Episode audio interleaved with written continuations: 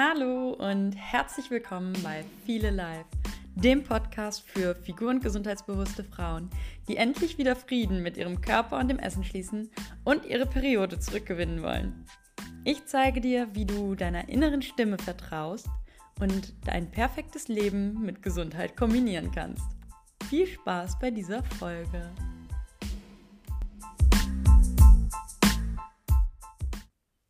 Halli, hallo, hallöchen. Schön, dass du wieder mit dabei bist. Heute geht es um ein Thema, zu dem ich in letzter Zeit häufiger aus meiner Community angesprochen wurde. Und deswegen gibt es heute eine Podcast-Folge dazu. Ich persönlich war von diesem Thema gar nicht wirklich betroffen. Aber durch eure Anfragen habe ich einfach gemerkt, dass dieses Thema die ein oder andere extrem beschäftigt und auch belastet. Und deswegen habe ich mir das Thema heute angenommen und es geht um die Heißhungerattacken.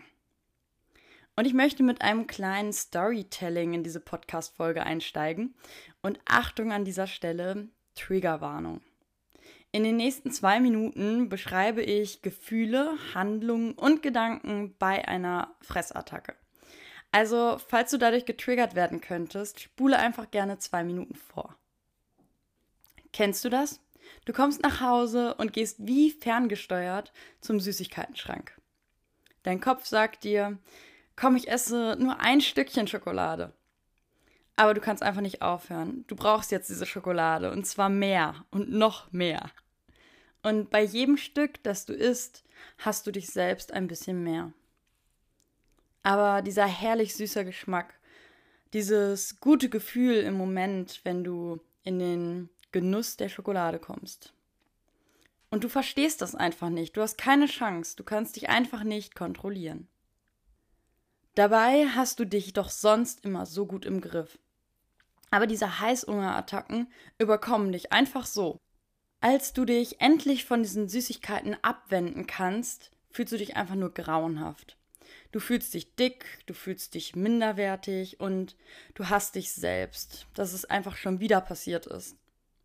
Du beschließt dafür, am nächsten Morgen das Frühstück ausfallen zu lassen. So, erkennst du dich selber in dieser Situation wieder? Also ich fühle dich und wie belastend auch dieses Verlangen sein kann. Und deswegen möchte ich dir heute erklären, was die Ursachen der Heißhungerattacke sein können und wie du am besten in einer solchen Situation handelst und was du dagegen tun kannst. Ich würde sagen, auf los geht's los.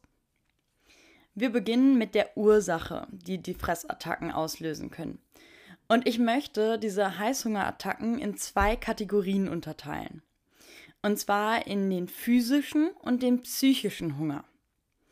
Der physische Hunger kann durch eine Unterzuckerung ausgelöst werden. Unterzuckerung bedeutet, dass dein Blutzuckerspiegel, der durchs Essen ansteigt und durch den Abbau der Glucose wieder sinkt, zu niedrig ist. Also dieser Fall tritt ein, wenn du entweder eine zu lange Zeit nichts gegessen hast beziehungsweise vielleicht auch nur kaum Kohlenhydrate oder gar keine Kohlenhydrate. Das ist ja im Moment auch äußerst angesagt, diese Low-Carb-Diäten. Oder es tritt ein, wenn du zu viele kurzkettige Kohlenhydrate gegessen hast. Denn kurzkettige Kohlenhydrate werden auch Raketenzucker genannt. Das bedeutet, dass der Blutzucker nach dem Essen dieser kurzkettigen Kohlenhydrate extrem in die Höhe schießt und dann aber eben genauso schnell auch wieder herabfällt. Und durch diesen schnellen Abbau der Glucose, also des Zuckers, kann es zu einer Unterzuckerung kommen. So, und was passiert nun bei dieser Unterzuckerung? Und dazu möchte ich dir erstmal zunächst genauer erklären, was denn der Blutzucker überhaupt ist. Der Mensch braucht Energie, um leben zu können. Und Energie nehmen wir vordergründig durch unsere Nahrung auf. Und die Nahrung teilt sich in unterschiedliche Makronährstoffe auf.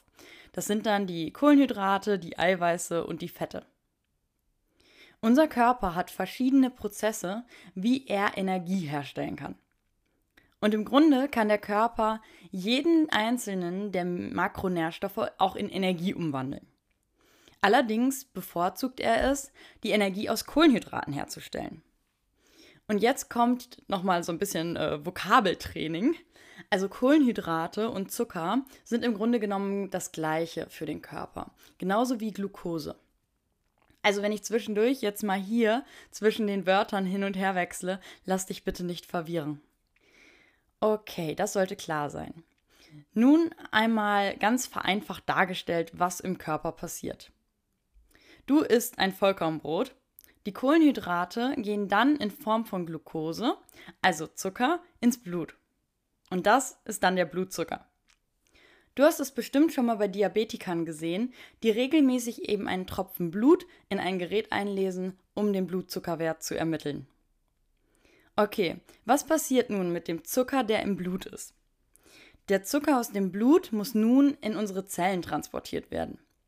Denn dort kann er im Zitratzyklus in den Mitochondrien in ATP umgewandelt werden. Vielleicht kennst du das auch noch aus dem Biologieunterricht. Ich weiß nur, dass ich damals echt so einen ziemlichen Knoten im Kopf hatte bei dieser Thematik. Also ich verstehe dich absolut, wenn du jetzt zwischenzeitlich den Faden verloren hast. Aber ich versuche das Ganze hier trotzdem einfach mal einfach und verständlich herunterzubrechen. Eine Sache fehlt noch.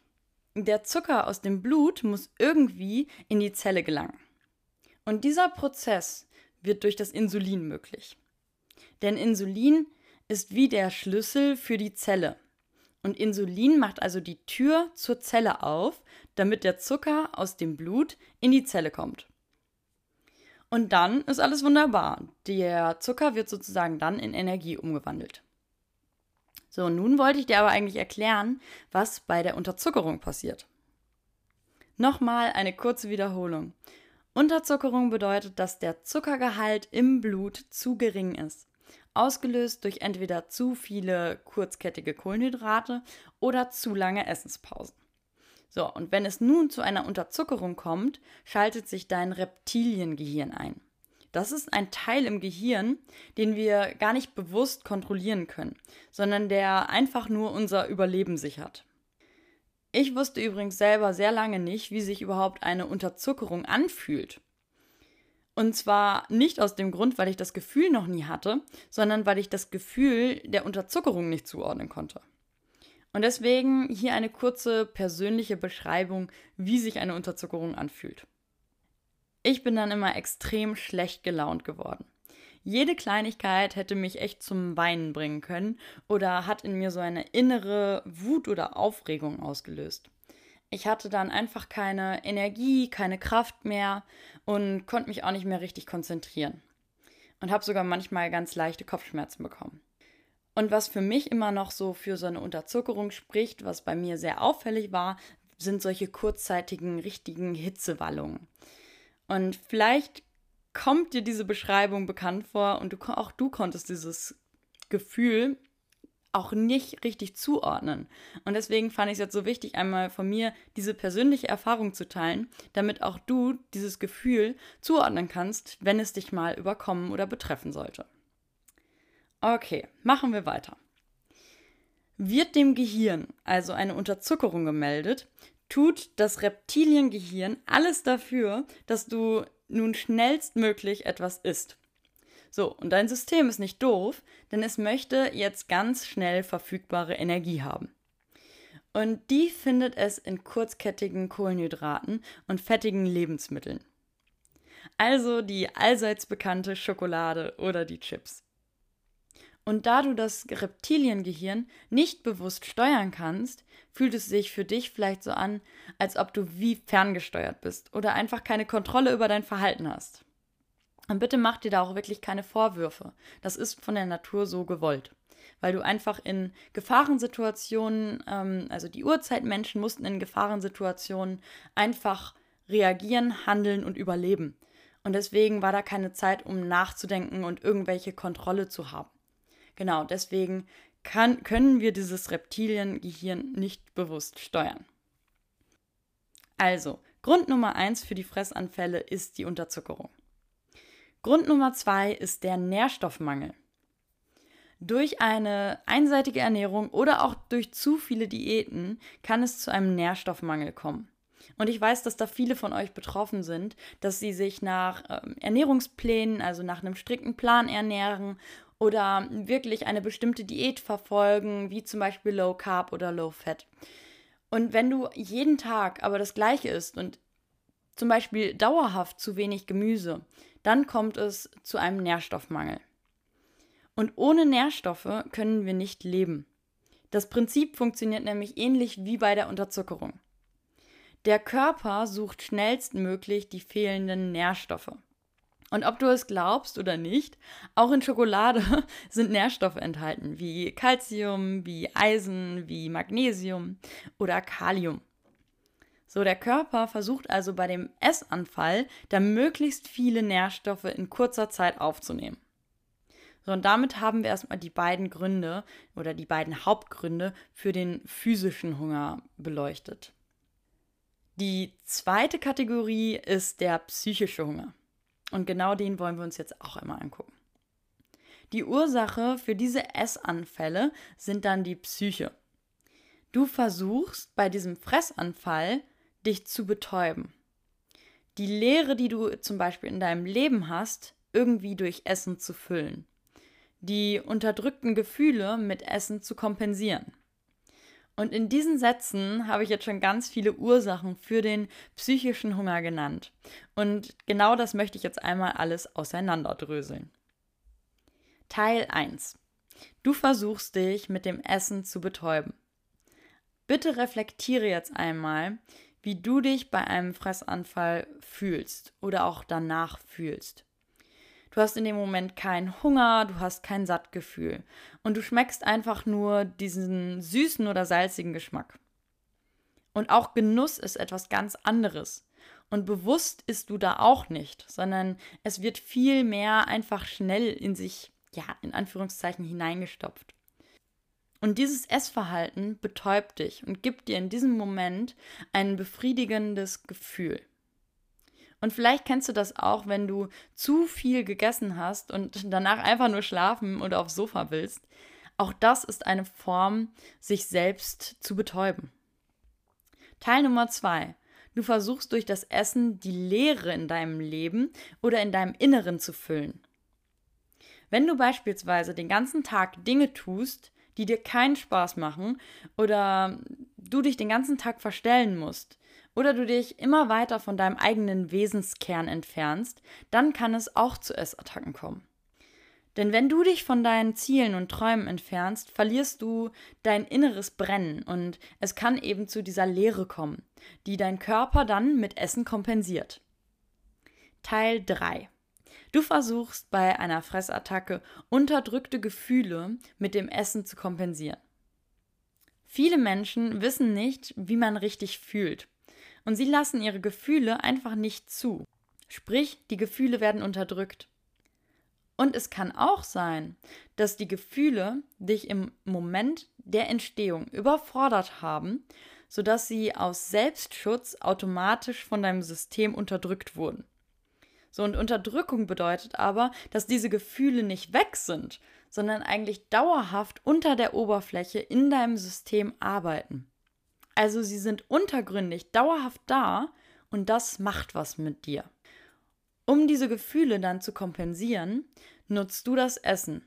Denn Essen verknüpfen wir in der Regel einfach mit Entspannung oder auch mit positiven Gefühlen, mit positiven Aspekten. Zusammengefasst können Essanfälle also durch psychischen als auch physischen Hunger ausgelöst werden. Und meistens handelt es sich sogar um eine Mischung aus mehreren Faktoren. Aber was kannst du nun tun, wenn es zu einem Fressanfall kommt? Mein erster Tipp ist, lass ihn zu und es ist okay. Nimm die Situation für dich gerade erstmal an, wie sie ist und akzeptier diese Situation so. Und wie gesagt, oft kannst du diesen Heißhunger gar nicht bewusst äh, kontrollieren, da er eben durch dieses Reptiliengehirn gesteuert wird. Und falls du es schon mal ausprobiert hast, hilft es meistens auch nicht, sich selbst abzulenken. Weil ich habe schon die verrücktesten Ablenkungen gehört. Also von Wasser trinken über Spazieren gehen oder sogar Nägel lackieren. Ähm, und meistens hilft es nicht. Das Ganze führt dann eher zu einem Kampf gegen sich selbst und der Fressanfall wird einfach nach hinten verschoben. Mein Tipp Nummer zwei, akzeptier dein Verhalten. Also der Schritt Nummer zwei, um deine Fressanfälle loszuwerden, ist diese zunächst erstmal zu akzeptieren und zu erkennen, dass sie ein Hilferuf von deinem Körper und deiner Seele sind. Und sie machen dich aufmerksam darauf, dass irgendetwas nicht stimmt und angeschaut werden möchte. Also das ist eigentlich ein Geschenk. Tipp Nummer drei: Erkenne deine Kompensation. Ein Fressanfall dient dazu, um deinen Energie- und Nährstoffhaushalt aufzufüllen und eben deine Gedanken und Gefühle zu kompensieren. Und oft sind es Gefühle von Unsicherheit, von Ohnmacht oder Aufregung, die zu einem Fressanfall führen. Und das Essen vermittelt dir dann ein Gefühl von Sicherheit und beruhigt das Nervensystem. Also du versuchst dadurch, deine innere Leere durch Essen zu füllen. Das darfst du verstehen und erstmal begreifen. Mein Tipp Nummer vier, schreib alles auf. Also ich persönlich, wer mich kennt, ich bin ein Mensch, äh, der alles aufschreibt. Also vor allem, um Klarheit in herausfordernden oder auch in undurchsichtigen Zeiten und Situationen äh, zu finden und dann schnellstmöglich durch das Aufschreiben und diesen Prozess des Aufschreibens auch Lösungen finden zu können. Meine Empfehlung ist daher, wenn du mal in einem Fressanfall bist, dann steh auf, geh zum Spiegel und sage dir, ich kompensiere gerade ein Gefühl. Und frage dich, welche Gedanken und Gefühle haben zu dem Fressanfall geführt? Und dann schau, was für Antworten kommen. Und schreib sie direkt danach auf. Weil später kannst du dann mit diesen Auslösern arbeiten. Das ist ganz wichtig. Weil wir wollen ja wirklich jetzt an die Ursache gehen und nicht irgendwie uns ablenken oder das Symptom irgendwie beseitigen. Ähm, das ist ganz wichtig. Mein Tipp Nummer 5. Schenk dir Liebe. Nach einem Fressanfall neigen wir ganz oft dazu, uns selbst zu hassen. Und bitte hör damit auf und schenk dir stattdessen Liebe. Denn du bist ab jetzt auf dem Weg der Heilung und danke deinem Körper dafür, dass er dir gezeigt hat, was er braucht. Nimm dieses Geschenk wirklich an und schenk dir selbst dafür Liebe und auch Anerkennung, dass du jetzt dieses Thema angehst. So, und nun möchte ich dir noch verraten, wie du Heißhungerattacken vorbeugen bzw. lösen kannst. Den physischen Hunger kannst du vor allem durch eine ausgewogene und auch ausreichende Ernährung vermeiden. Wenn du regelmäßig, also so circa alle vier bis fünf Stunden, in jeder Mahlzeit Kohlenhydrate, Fette und Eiweiße zu dir nimmst, hältst du deinen Blutzuckerspiegel stabil. Und damit verhinderst du eben eine Unterzuckerung. Iss lieber komplexe Kohlenhydrate anstatt kurzkettiger Kohlenhydrate Sprich lieber den Vollkornreis statt die Weizennudeln. Iss Bio und achte auf regionale Lebensmittel. Denn diese Lebensmittel haben einfach mehr Nährstoffe als äh, Lebensmittel, die im Supermarkt sind, die beispielsweise jetzt schon aus Spanien hierher transportiert wurden. Und das Allerwichtigste ist, iss genug und lass keine Mahlzeiten aus.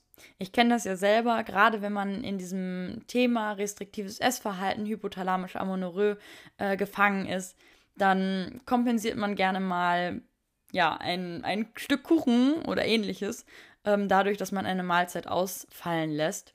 Und das geht meistens nach hinten los. Oder wenn du sogar Intervallfasten machst und abends äh, gar nichts isst. Wirklich gewöhn dir an, regelmäßig alle vier bis fünf Stunden eine Mahlzeit zu dir zu nehmen, die wirklich aus Kohlenhydraten, Fetten und Eiweißen besteht. Okay, dann geht es weiter mit dem psychischen Hunger. Für den psychischen Hunger ist es meist etwas komplizierter, eine Lösung zu finden. Aber folgende Fragen können dich dabei unterstützen. Reflektier einmal für dich, wann kommt ein Fressanfall? Wie fühlst du dich in diesem Moment? Wann haben die Heißhungerattacken begonnen? Und womit bist du vielleicht auch gerade in deinem Leben nicht zufrieden? Und diese Fragen können dir eben Aufschluss darüber geben, was die Ursache für diesen Seelenhunger ist. Und ja, das kann auch einfach der Wunsch nach Freude, nach Gehör, nach Leichtigkeit oder nach Liebe sein. Find das für dich heraus und geh wirklich der Ursache auf den Grund. Und ich weiß, dass das Ganze ein sehr belastendes Thema ist, das dich in einen Teufelskreis treiben kann. Aber umso wichtiger ist es für dich, endlich aus diesem Kreislauf auszusteigen und das Problem wirklich an der Wurzel zu packen. Und ich denke, mit meinen Tipps wirst du auf jeden Fall ein Stück weiterkommen und hast verstanden, dass die Essanfälle ein Zeichen deines Körpers und deiner Seele sind, etwas zu verändern. Schau auch gerne mal auf meinem Instagram-Profil vorbei. Dort findest du auch Beiträge zu diesem Thema. Das Profil verlinke ich dir natürlich in den Show Notes. So, und das war's für heute. Bis zum nächsten Mal. Deine Julia. Ciao, ciao.